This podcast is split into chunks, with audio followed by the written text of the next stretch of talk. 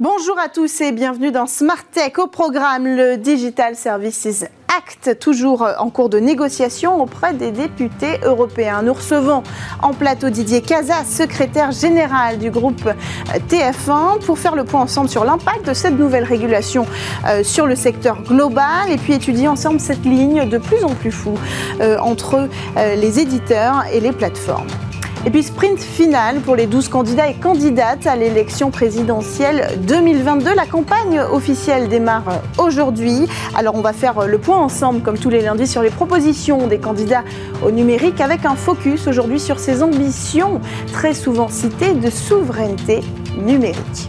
Puis ensuite, on va parler des ours, précisément du pelage des ours, qui renferme en réalité euh, quelques mystères qui ne sont évidemment pas passés inaperçus dans le domaine du biomimétisme. Alexandre Bolati, spécialiste en recherche et innovation euh, chez Bioxégie, sera en plateau avec nous pour en parler. Et pour conclure, on partira à la découverte, comme tous les lundis, de ceux qui font demain, avec aujourd'hui une entreprise qui met au point des médicaments basés sur l'étude des microbiotes. Allez, on démarre tout de suite avec notre invité en plateau pour l'interview.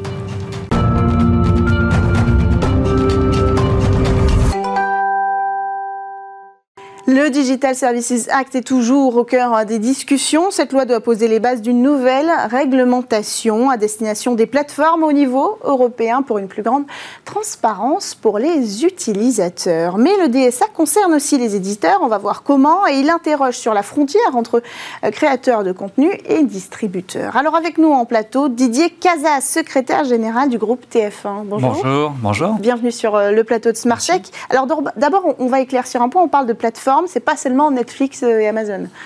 Non, bah, bien sûr, hein, les plateformes, euh, c'est Netflix et Amazon, mais c'est aussi euh, de multiples acteurs d'Internet. Et euh, tout l'intérêt de, la, de, la, de la réglementation européenne qui est en cours de construction sur ces sujets, mm. c'est de, bien faire la distinction entre ces plateformes, selon qu'elles ont un aspect systémique ou non, qu'elles sont très grandes ou non. Et évidemment, elles n'ont pas le même poids mm. et les mêmes effets, notamment en matière algorithmique. Donc, le critère, pour qu'on comprenne, c'est cet effet systémique, c'est-à-dire générer de plus en plus de flux aussi, euh, avec une question de masse, de données de masse et, de, de, personnes qu'on va réunir sur la plateforme. Donc c'est un critère d'auditeur Oui, enfin c'est un critère. la réglementation européenne qui est en cours de construction avec le DSA mm. prend le sujet sous l'angle du risque euh, systémique que, fait peser, que font peser euh, les plateformes, étant donné leur taille, euh, sur les informations diffusées et donc sur, sur, les plateformes et donc la quantité de données qui circulent. C'est ça, le, ça le critère. oui. Alors sur le papier, TF1, vous êtes éditeur, donc vous n'êtes pas directement concerné par cette réglementation. Alors si, en réalité, on est, on est concerné euh, euh, sous divers angles. D'abord parce que nous sommes également présents, certes, bien entendu, un éditeur de services audiovisuels, de contenu audiovisuel, donc on est présent sur les, sur les antennes, bien sûr, on diffuse des antennes, des contenus, pardon, euh, mais on est aussi concerné sous l'angle d'un éditeur qui a également des contenus non linéaires mm-hmm. sur l'Internet et puis, on est également concerné sous l'angle euh, de, producteurs de contenu qui sont eux-mêmes euh, sélectionnés, euh, retenus par les plateformes sur la base des fameux algorithmes qui, du coup, vraiment concentrent notre attention et sont le cœur de cette réglementation en construction avec le DSA. Hmm. Et c'est pour ça qu'on en parle, au fond, aujourd'hui pour au moins trois raisons, euh, j'allais dire. D'abord, c'est un sujet qui est évidemment euh, d'actualité, c'est la réglementation européenne. C'est un sujet, l'algorithme, qui est absolument central dans le fonctionnement de l'Internet. Euh, les chiffres qui circulent, hein, les estimations, c'est qu'un adolescent, par exemple, reçoit aujourd'hui 300 sollicitations ou recommandations algorithmiques par jour. Hmm. Hein, donc, il faut vraiment vraiment euh, s'en occuper. Et puis aussi parce que pour nous, euh, par exemple TF1, la question des algorithmes est au cœur euh, d'une concurrence qui est assez déloyale, hmm. en vérité, entre les grandes plateformes systémiques et, et, nous. Alors on, va revenir sur tous ces points en particulier, et notamment cette question de l'algorithmie. D'abord un mot, parce que ça a été un sujet assez central qui concernait les éditeurs. Les plateformes auront le droit de modérer du contenu arbitrairement. Une demande d'exemption pour les médias a été proposée, refusée au cours des négociations. Quel est votre positionnement? Parce que vous avez du contenu média qui circule sur bien sûr, Bien sûr. Euh, notre position à nous, qui est un peu euh, particulière, nous, groupe TF1, c'est de considérer que le cœur euh, de la question, le cœur du débat, hmm. c'est d'aller regarder sous le capot, au fond, des, des, plateformes et donc dans les algorithmes et de voir sur la base de quelle logique, de quelles règles nos contenus sont sélectionnés. Hmm. Donc, nous n'étions euh, pas les plus demandeurs en matière d'exemption média, euh, précisément. En revanche, nous sommes très demandeurs et nous le demeurons d'un contrôle, j'allais dire, beaucoup plus approfondi que ce qui est euh, prévu dans le texte à ce stade hmm. sur le contrôle du contenu des algorithmes et de leur logique. Parce que hmm. c'est là qu'il y a au fond le, nerf de la guerre hmm. dans la sélection des contenus, leur, ce qu'on appelle la découvrabilité des contenus, c'est-à-dire le, le, fait qu'ils soient présentés en, première intention à euh, un internaute euh, plutôt tel contenu plutôt que tel autre. Mm. Voilà, ça c'est tout ça est déterminé par un algorithme et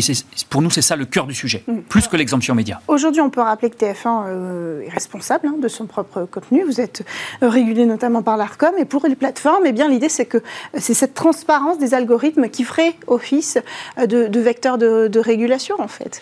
Oui, au fond, si on regarde schématiquement, qu'est-ce qui différencie un éditeur de contenu audiovisuel comme nous, TF1, d'une plateforme? Bah, Nous, notre métier, c'est de choisir quel type de contenu on va mettre à l'antenne tel moment plutôt qu'à tel autre.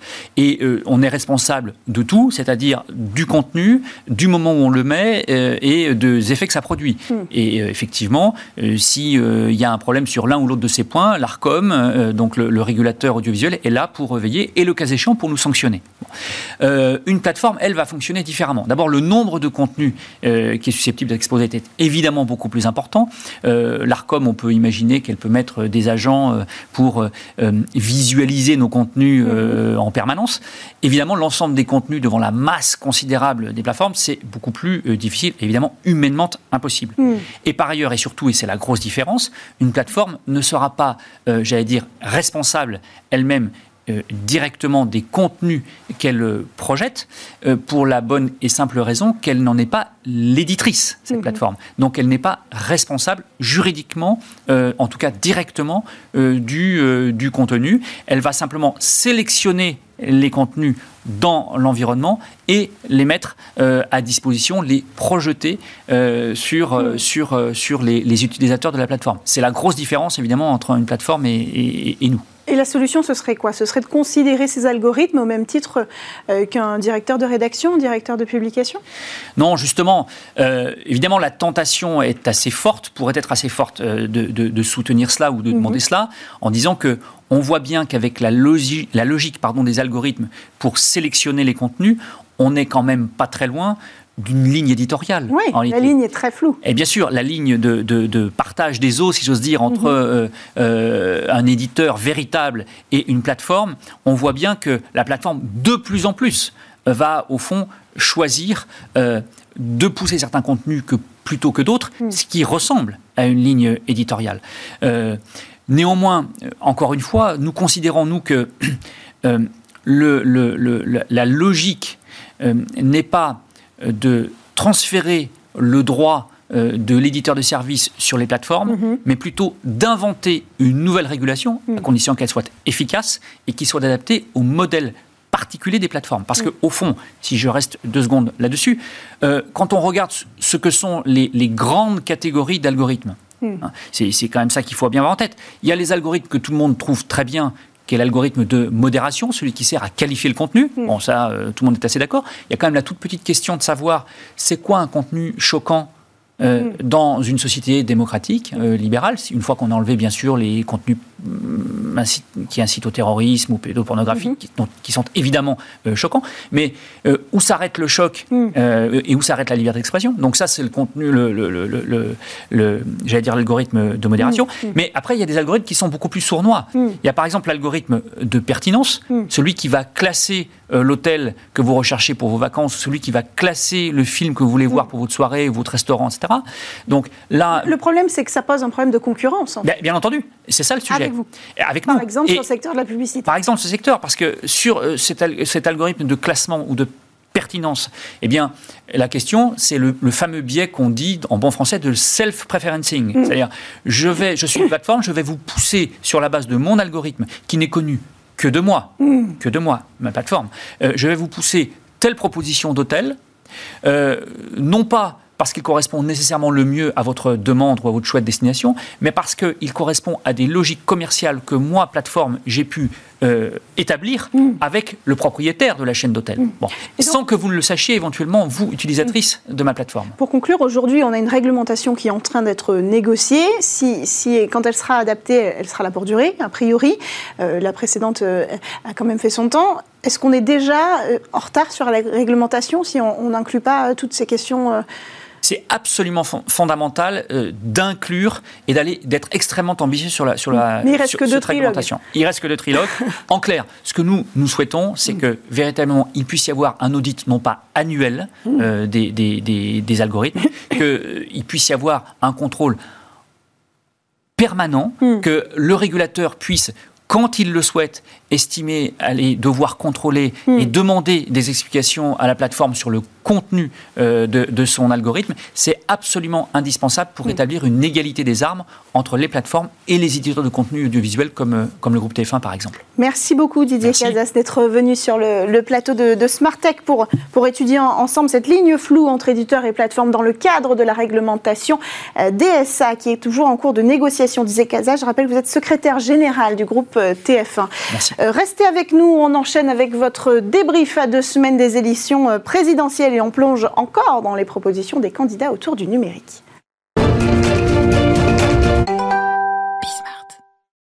Comme toutes les semaines, jusqu'aux élections présidentielles, nous prenons 20 minutes ensemble pour débriefer sur les propositions des candidats autour du numérique. Et aujourd'hui, focus sur la souveraineté numérique.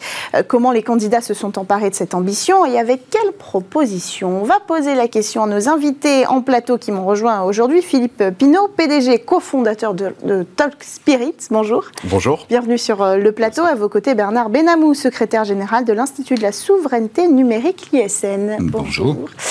Alors, euh, d'abord, si c'est vrai que le sujet de la souveraineté numérique revient souvent, est-ce que les candidats ont pris véritablement, d'après vous, la mesure de l'enjeu? À l'heure actuelle, on peut déjà dire pratiquement que, à, de très rares exceptions, ils en parlent tous. Oui. Ce qui était un sujet inexistant. Je dirais même le, les positionnements politiques sur le numérique lors des précédentes élections étaient quasiment inexistants. Donc on ne peut que se réjouir de ça.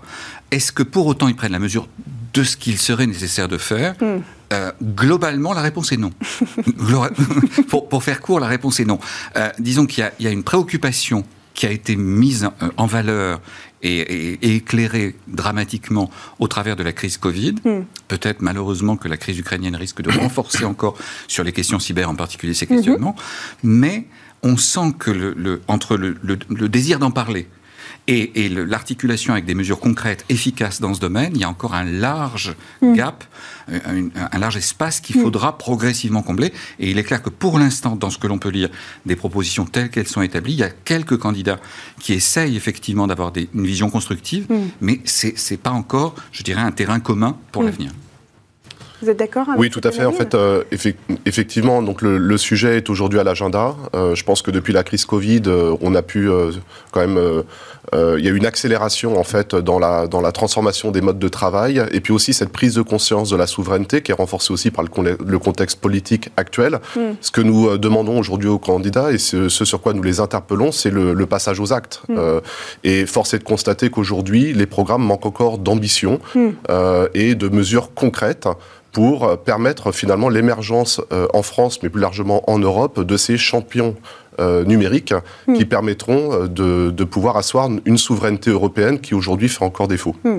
Alors, plusieurs vecteurs sont proposés pour porter cette ambition. si on, plonge un petit peu dans les propositions des candidats, le premier, c'est peut-être celui qui fait le plus parler, c'est celui du cloud. Quelles propositions se démarquent? Est-ce qu'elles sont réalistes? Est-ce que le cloud sera un vecteur de souveraineté numérique? Je, je, laisserai, je laisserai monsieur en, parler plus, plus, professionnellement par rapport à ça. On peut, on peut remarquer que chacun le voit sous son angle. Mm. Les écologistes le voient sous la, la transition énergétique, euh, les souverainistes le voient sous la forme de, de, de l'hégémonie ou de la puissance. Mm. Euh, le vrai problème, c'est qu'au lieu de ne parler que de financement, ce qui a été le cas lors de la mandature euh, qui vient, qui vient mm. se terminer, euh, on ne parle pas assez effectivement des mesures structurelles, en particulier sur la commande publique. J'imagine que nous serons d'accord là-dessus. -hmm. Euh, ce, que, ce que font les Américains depuis 1950 3, euh, le Small Business Act, donc le fait d'orienter vers des acteurs dans ce domaine mm. euh, une partie de la commande publique. Euh, nous, effectivement, demandons cela au sein de l'Institut depuis très longtemps, euh, et globalement, je dirais, il y a une, une, une, un ralentissement de ces questions au niveau européen, et il est temps de faire en sorte que maintenant, une partie de la commande, alors certains le demandent, ça s'appelle, certains parlent de quotas, mais les mm. quotas ne préfigure pas que ce soit les petites entreprises qui en bénéficient. Mm -hmm. Donc le, moi je suis favorable au quota, mais pas seulement. Mm -hmm. euh, donc il faudrait effectivement une loi avec, je dirais, une, une administration comme ça existe justement mm. aux États-Unis pour le faire.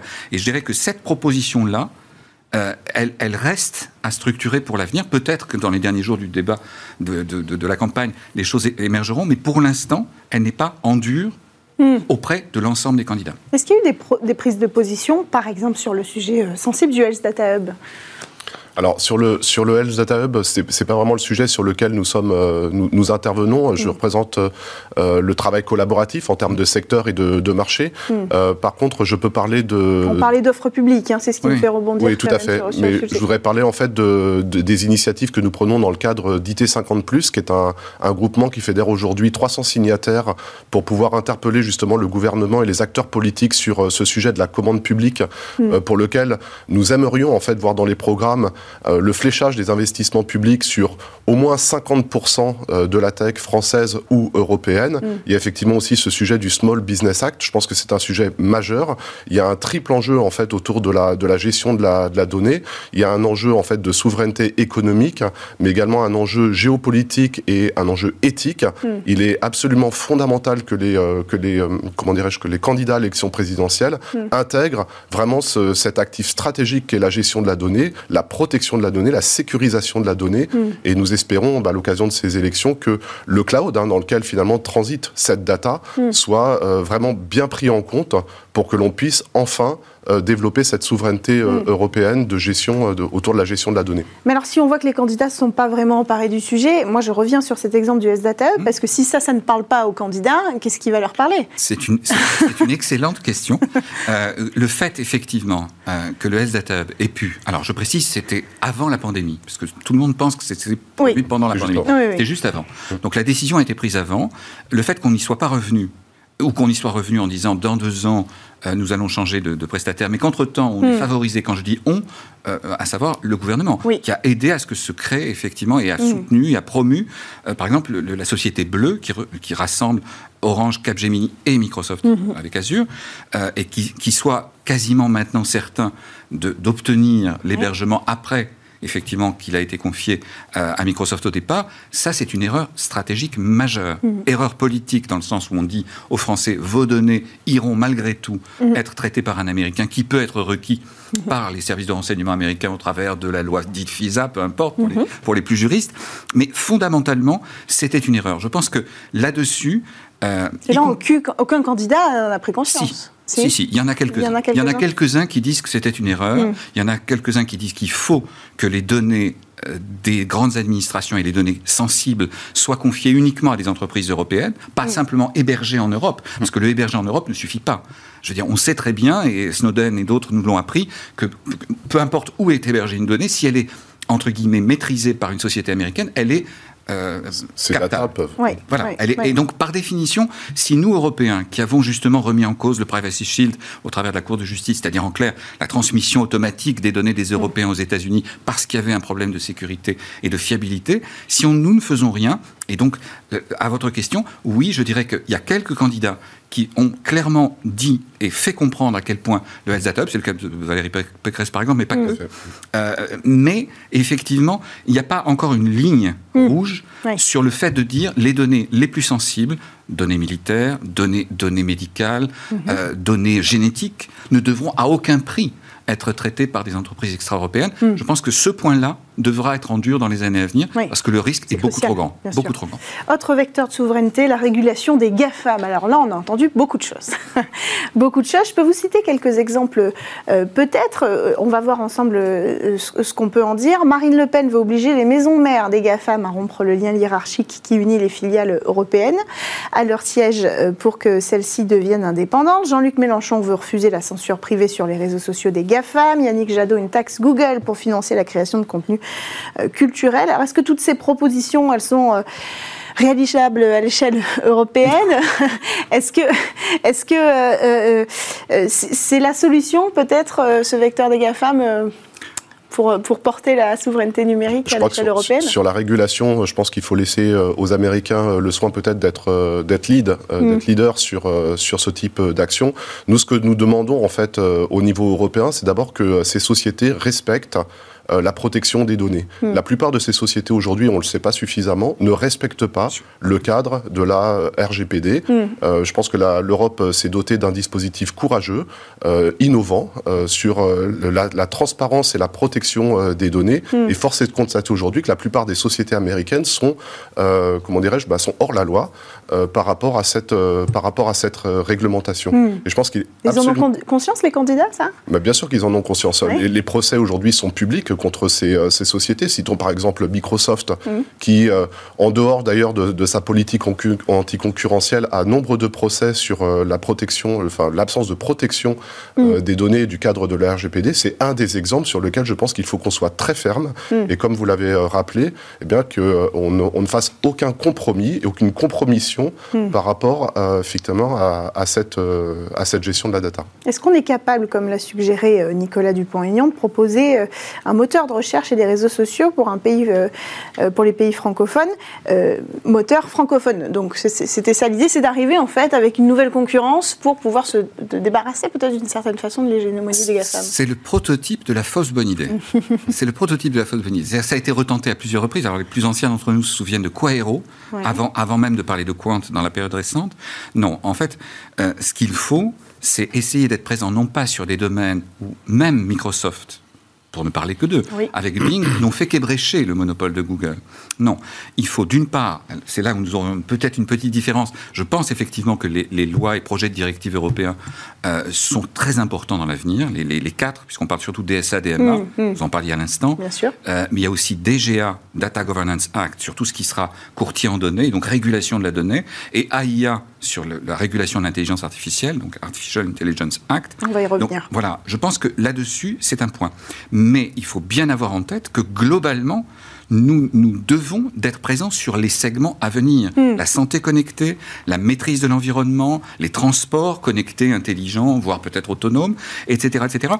C'est sur ces prochains... Alors, je, ne dirais pas comme l'un des candidats que je ne citerai pas, il faut uniquement aller sur le quantique, les GAFA, c'est terminé, il n'y a même pas la peine de les mhm. concurrencer. Non. Éric Zemmour, je crois, je ne sais pas de, je, ne sais pas de quoi il est question. Mais fondamentalement, euh, je crois qu'on doit, on doit accompagner le mouvement là où nous sommes forts. C'est pour ça que le débat sur le Health Data Hub est aussi important. Hmm. C'est parce que nous avons à faire véritablement dans ce secteur de la santé, hmm. de l'assurance et, peut-être aussi des fintech, puisque tout ça sera lié à l'avenir, euh, nous avons effectivement une carte à jouer européenne qui sera mm. majeure. Donc le fait de confier à des acteurs extra-européens et d'autant plus un contresens industriel mm. par rapport à cela. Donc, Alors vous avez parlé de, l'enjeu, pardon, je vous coupe de la cybersécurité. Effectivement, là aussi, hein, énorme, énorme euh, point euh, euh, sur le sujet de la souveraineté numérique. Et là, on voit encore une fois que ce sujet a été saisi par les candidats à l'élection présidentielle. On lit hein, des, propositions autour de ce sujet à peu près dans, dans, dans tous les programmes. protéger nos infrastructures, protéger nos données. On a entendu des propositions autour d'une quatrième force armée, par exemple. Mmh. Euh, est-ce que, les propositions qui sont aujourd'hui euh, proposées sont solides, concrètes, à la hauteur des enjeux? Là encore, je pense que euh, les, les, les idées, les intentions sont bonnes. Mm. Euh, ce, qui reste à, ce qui reste à faire, c'est le passage, le passage aux actes. Donc, euh, alors, on peut citer quand même dans, dans, le domaine de la cybersécurité la mise en place d'une norme récente, le Secnum Cloud, mm-hmm. qui vise en fait effectivement à, à certifier les opérateurs qui euh, hébergeront les données sur des clouds de, de, confiance et qui respecteront les plus hauts standards en matière de, en matière de sécurité. Mm. Maintenant, il faut, je pense, aller beaucoup plus loin. Et à nouveau, je voudrais revenir sur sur la, question du respect de la, de la RGPD, qui est un point majeur, parce qu'il s'agit en fait effectivement d'opérer nos données par des acteurs européens qui ne sont pas soumis à l'extraterritorialité pardon, des, des données, qui, est, qui, qui, reste un point sensible. Pour rester aussi sur ces enjeux de cybersécurité, vous vouliez réagir, je crois, Bernard Benamou Oui, sur Secnum Cloud, moi j'ai un vrai problème. Hmm. Parce que le fait effectivement de permettre à des entreprises extra-européennes de mettre la main sur les données les plus sensibles, données militaires, alors on a vu l'alliance Google-Thales, hmm. qui, est là aussi, je, trouve, quasiment surréaliste dans hmm. la période. On parlait de bleu, Google-Thales, c'est encore un étage supplémentaire. Et le fait en plus d'éliminer et ça a été quasiment dit par Guillaume Poupard de l'ANSI, euh, cette, procédure de Second Cloud est tellement complexe que la plupart des PME ne peuvent tout simplement pas y consacrer les moyens hmm. qui leur permettraient d'être hmm. présentes. les PME sont exclues aujourd'hui des propositions et du cadre euh, réglementaire? Je dirais c'est le parent pauvre. Euh, à, l'heure actuelle, vu la période, tout le monde ne se gargarise que du mot start-up et maintenant du mot licorne, sachant qu'il faudrait comparer avec nos voisins européens mhm. qui, ont, qui, ont, par exemple, pour nos voisins allemands, quasiment deux fois plus, et, anglais, certes pas européens maintenant, mhm. mais quatre fois plus. Donc je pense qu'il faut être modeste quant à notre comparaison. Donc oui, je pense qu'à l'heure actuelle, la vraie progression possible des PME, ce n'est pas, j'imagine mon voisin qui me dira le contraire, euh, vers des ETI, vers possiblement des succès internationaux, mm. c'est, ça reste l'exception, qui est de belles valorisations européennes et françaises. Moi, je ne peux que m'en réjouir. Mm. Mais euh, nous n'avons pas encore mis en place les aides, les mécanismes, euh, les soutiens, mm. les encadrements juridiques qui permettront comme on en parlait avec le Small Business Act, une véritable croissance vers des acteurs de taille hmm. internationale. Donc la souveraineté par la French Tech et par ces licornes, c'est un petit peu idéaliste pour l'instant. Pour l'instant, soyons très clairs, nous n'avons aucune, ce que j'appellerais licorne systémique. Hmm. C'est-à-dire qu'ils soient capables à terme de rajouter des lettres à GAFAM, euh, BATX, NATU hmm. et autres euh, acronymes du genre. Non. Donc euh, il nous faut aller vers cela, ça ne se décrète pas. Je ne fais pas partie de ceux qui pensent qu'une économie dirigiste doit créer ex nihilo une entreprise de genre. Non, mais aider favoriser, comme le font les États-Unis, au travers de la commande publique, au travers de, de, l'aide à la recherche fondamentale, de manière à ce qu'effectivement, derrière, euh, ces entreprises aient des clients et pas simplement des financements initiaux, ce qu'elles ont malheureusement trop souvent avec des financeurs euh, anglo-saxons, puisque les, les, grands tours de table dont nous parlons, la plupart du temps, ce sont aussi et hmm. d'abord des financeurs euh, extra-européens. Alors vous n'avez pas cité Eric Zemmour tout à l'heure en parlant de quantique et, d'intelligence artificielle. Euh, c'est vrai que c'est pas extrêmement répandu dans les programmes aujourd'hui. Euh, pourtant, ça fait partie des sujets de demain qui pourraient peut-être porter la souveraineté numérique française au niveau européen? Oui, tout à fait. Enfin, le, quantique est un sujet euh, d'avenir, hein, un sujet qui est euh, en développement. C'est aussi un buzzword, hein, faut, enfin, comme, comme tout sujet euh, qui est émergent. maintenant, je pense que ce qui est important, c'est développer une souveraineté sur l'ensemble de, de, la verticale, pas simplement sur, je dirais, un des différents compartiments. Et donc, il faut penser souveraineté sur le hard, sur le soft, sur l'intelligence artificielle, sur effectivement ces, cette, cette dimension quantique. Et c'est à cette condition, je pense, que nous pourrons créer cet écosystème système souverain qui permettra de faire émerger de futurs champions. Hmm. Alors euh, Jean-Luc Mélenchon a parlé euh, du numérique comme bien commun national. On l'a d'ailleurs euh, entendu ce, terme être utilisé à plusieurs reprises. Qu'est-ce que ça veut dire d'abord? Qu'il y ait des choses qui appartiennent, maintenant on dit les communs, ça me paraît toujours bizarre parce que c'est une hmm. adaptation du terme anglais, les commons, mais qu'il y ait des communs dans le patrimoine informationnel par exemple, c'est une chose dont on peut effectivement discuter et que le logiciel puisse être développé au travers du logiciel libre, qui est l'une des créations européennes. N'oublions pas que Linux et autres grandes briques de logiciels mhm. sur l'intelligence artificielle, par exemple, ont été faites souvent par des Français, euh, Linux par un, Scandinave, mais euh, fondamentalement par des Européens. Euh, donc là-dessus, qu'il faille recentrer le débat, mais penser qu'à soi seul, le logiciel libre, dont je suis un militant historique, soit suffisant pour contrarier, entre guillemets, l'hégémonie des grands groupes, non. Hmm. N'oublions pas que et Google et Facebook, par exemple, sont des grands promoteurs de solutions de logiciels libres. Mais ça ne les empêche pas d'être euh, aussi en abus de position dominante de façon euh, absolue dans certains domaines. Donc je, crois que c'est important. Et, il n'est pas étonnant que Mélenchon euh, mhm. participe de ce mouvement-là, mais ne pas considérer que ce soit une solution à soi seul, mais qu'il faille un mot suranné qui, qui, sent un peu les années 70, qu'il faille une véritable politique industrielle dans ce domaine, parce que en gros, c'est le mot que l'on n'entend plus. Mhm. C'est-à-dire qu'on dit financement, concurrence et effectivement possibilité d'arriver sur le marché. Les Américains, et encore moins les Chinois, ne sont dans la concurrence libre et parfaite. Ce n'est pas vrai. ils sont dans l'intervention forte sur la défiscalisation d'un Tesla ou d'un SpaceX, lorsqu'ils ont effectivement des opérations, dans la commande publique massive de la NASA justement pour SpaceX et d'autres. Euh, ils sont dans l'intervention forte des États et de l'État fédéral. Par définition, nous nous devons de cesser, ce qu'a dit très bien Thierry Breton, mhm. la naïveté européenne mhm.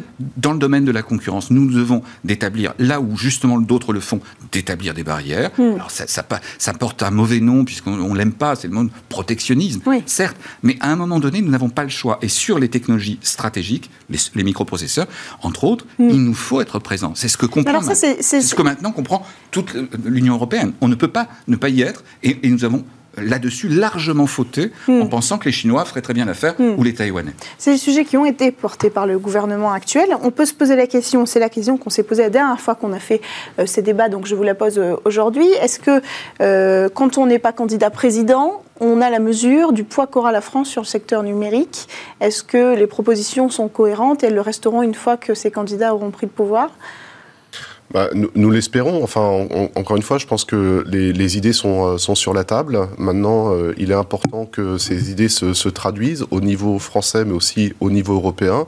On a aujourd'hui euh, des, des, comment dirais-je, des des réglementations qui sont en discussion euh, au niveau européen qui vont, euh, qui vont dans le bon sens. Hmm. Ce n'est pas suffisant. Je pense qu'il faut rappeler quand même ce que le nerf de la guerre, ça reste le financement, le financement de notre écosystème pour encourager le développement de, de, solutions qui existent, qui sont hmm. là et qui aspirent à, voilà, à devenir demain de, de véritables champions. Hmm. Je vais reprendre notre, notre domaine qui est celui du travail collaboratif. Aujourd'hui, nous sommes au moins huit solutions à pouvoir prétendre prendre le relais de ce que sont les, les, les GAFAM, en fait, hein, tout simplement.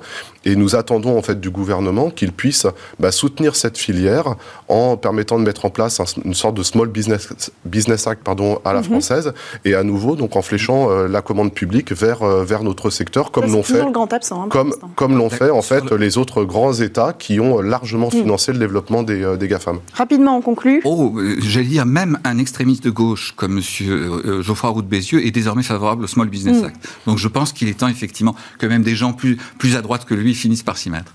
Merci à tous les deux d'avoir pris le temps de venir en plateau aujourd'hui pour, pour faire un point sur les ambitions de souveraineté européenne des candidats à l'élection présidentielle qui aura lieu euh, dans deux semaines. Bernard Benamou, je rappelle, vous êtes secrétaire général de l'Institut de la souveraineté numérique, l'ISN, et vous, Philippe Pinault, euh, PDG et cofondateur euh, de Talk Spirits. On poursuit quant à nous avec votre rendez-vous à la découverte du biomimétisme. C'est parti.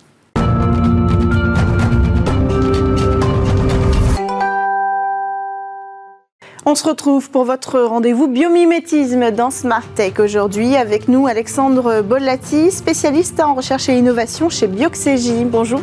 Bonjour Cécilia. Bienvenue sur le plateau de Smart Tech. Alors aujourd'hui, on parle du pelage des ours, c'est ça? Exactement.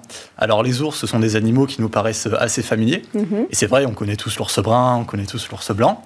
Mais en fait, derrière le mot ours, il y a beaucoup de choses qui sont pas forcément très connues. Mhm. Et déjà, il faut savoir que les ours, c'est une famille de 8 espèces mhm. au total dont certaines qui peuvent prêter à sourire, par exemple l'ours à lunettes. ça existe Ça existe, effectivement, en Amérique du Sud. C'est le, plus petit ours euh, du monde. Et euh, c'est aussi intéressant du point de vue historique de voir que l'homme a cohabité avec la plupart de ces espèces pendant euh, des milliers d'années, parfois mhm. depuis la préhistoire. Mhm. Et notamment en Europe, en fait, on voit que l'ours brun était perçu de façon différente, parfois comme un animal très fort, une force de la nature à cause de son caractère imposant, mhm. et parfois au contraire comme un animal un peu maladroit, même un peu ridicule.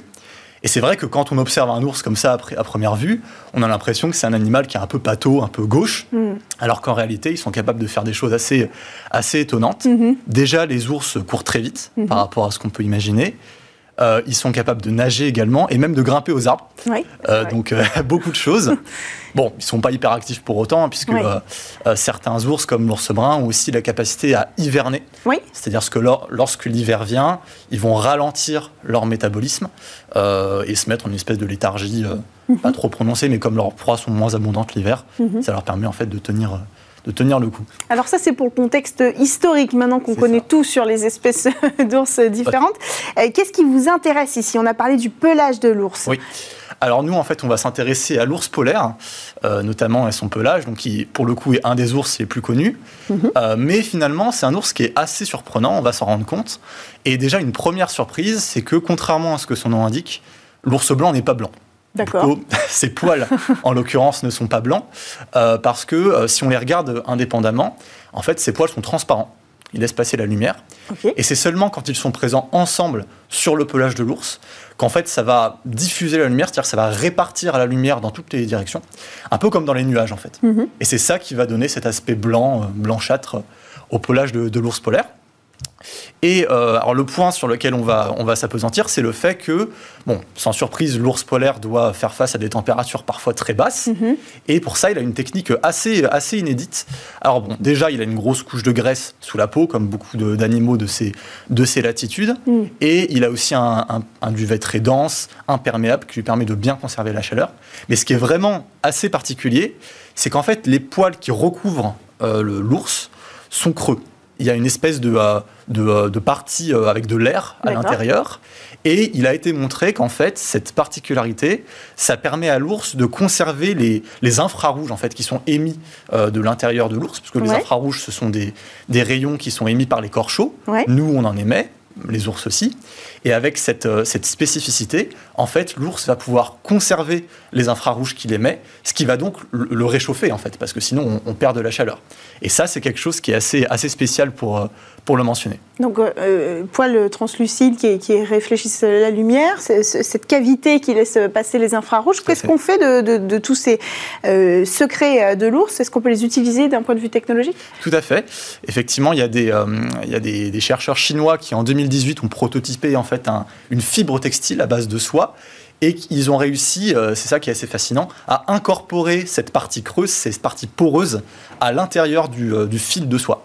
Donc ils ont, euh, ils, ont, ils ont créé leur textile comme ça, et c'est la première fois en fait qu'on arrive vraiment à, à, créer ça de manière suffisamment grande. Et ils ont observé euh, qu'en fait, on avait une très très bonne capacité d'isolation, comme les textiles euh, qu'on connaît tous, mais avec cette particularité que ça permet aussi de conserver les infrarouges hmm. euh, qui sont émis par la personne, donc qui va porter le textile. On est entre 70 et 80% des rayons qui sont émis conservés, alors que pour les autres textiles, on atteint péniblement 60 pour, pour les meilleurs. Et euh, alors, ils l'ont testé sur un petit lapin, je crois qu'on a une photo qui, euh, ah qui, montre ça. Ah oui, on voit la photo à l'image. et, on voit qu'en fait, euh, donc ça c'est une caméra infrarouge qui a, qui a filmé ça, on voit que le, le, lapin, en fait, quand il est couvert par ce textile, est invisible aux, aux IR, aux infrarouges, c'est-à-dire qu'on n'a aucun moyen de, de savoir qu'est-ce qui a été émis par le lapin, puisque tout, presque tout, et absorbé euh, par, le, par le nouveau textile. C'est comme une cape d'invisibilité. Exactement. mais tout à fait. D'ailleurs, c'est intéressant parce que en termes de potentialité euh, biomimétique, euh, cette technologie-là peut être utilisée à des fins de camouflage infrarouge. Mhm. Par exemple, pour l'armée, on peut imaginer comme ça des, des textiles, des revêtements qui permettent cette invisibilité à ce type de détection. Et on peut aussi imaginer d'autres applications, peut-être plus courantes dans l'industrie textile euh, en général, mm. euh, avec pourquoi pas bah, des, vêtements. Alors, selon les chercheurs, en plus, c'est un textile qui est, euh, qui est très respirable, qui est mm. facile à porter. Donc, a priori. on peut imaginer des usages quotidiens. Exactement, tout à fait. Et on pourrait aussi imaginer, pourquoi pas, dans un secteur différent, dans le bâtiment, par exemple, des revêtements. Alors, il y a déjà des fibres qui sont utilisées dans le bâtiment pour conserver la chaleur. Avec ça, on a, on a beaucoup de, possibilités. pour éviter la perte de chaleur. Voilà raison de plus pour protéger l'ours polaire. Merci beaucoup d'avoir pris le temps de venir nous, nous, nous raconter aujourd'hui euh, les secrets de l'ours polaire en plateau pour, pour euh, toujours découvrir ces applications innombrables dans le domaine euh, du biomimétisme. Je rappelle que vous êtes Alexandre Bolati, spécialiste en recherche et innovation chez Bioxégie. Allez, on enchaîne quant à nous et on termine cette émission avec une rencontre dans votre séquence Ils font demain, celle du fondateur de l'entreprise Mat Pharma, spécialisée en recherche micro c'est parti. Toutes les semaines, vous découvrez euh, dans votre séquence Ils font demain un reportage à la rencontre de ceux qui font les innovations de demain. Aujourd'hui, je vous propose de redécouvrir une entreprise française, Mat Pharma, qui innove dans le secteur des microbiotes. L'objectif, accompagner les patients qui souffrent de pathologies graves en agissant directement dans leurs intestins après le passage euh, de traitements médicaux. Alors, vous allez découvrir aujourd'hui le fondateur de la société derrière la caméra de Cossé la Bouèche.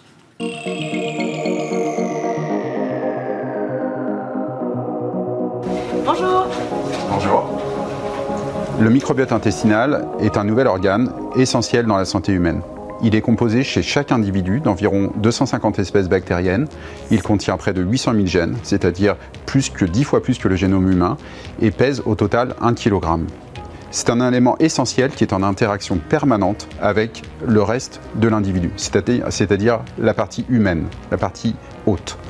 Cette interaction permet de stimuler le système immunitaire, de protéger contre les infections.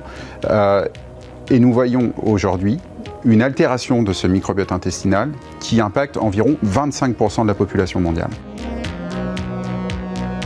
Bonjour, tu vas bien? D'accord. Pour illustrer ce qu'on fait chez euh, MadPharma, ici je vous montre le, le microbiote intestinal d'un patient qui vient d'être diagnostiqué d'une leucémie aiguë. Comme vous pouvez le voir, il a une très forte diversité et euh, une très grande richesse, c'est-à-dire que chaque espèce bactérienne est représentée avec une certaine abondance.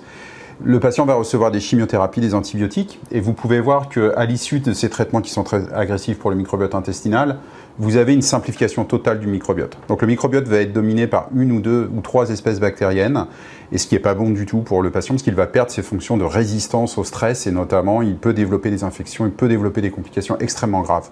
On a développé un premier produit euh, qui a été testé en clinique, c'est-à-dire sur l'homme, et vous pouvez voir qu'après l'administration de notre produit, on peut restaurer le microbiote intestinal à 90% de ce qu'il était avant de recevoir les traitements chimio-antibiothérapie. Pour recoloniser un microbiote, il y a plusieurs modalités. Certains vont poursuivre des euh, approches avec une ou deux souches pour apporter des corrections ponctuelles, je dirais, à la rupture de la symbiose. Euh, nous, on a une approche globale où on va récolter du microbiote euh, sur des selles, où on va produire du microbiote synthétique et on va configurer, designer, concevoir ce microbiote en fonction de l'objectif qu'on veut atteindre. Donc, on va le collecter sur des individus sains en faire soit une version native avec ses dons, ou alors un produit synthétique à partir de biofermentation.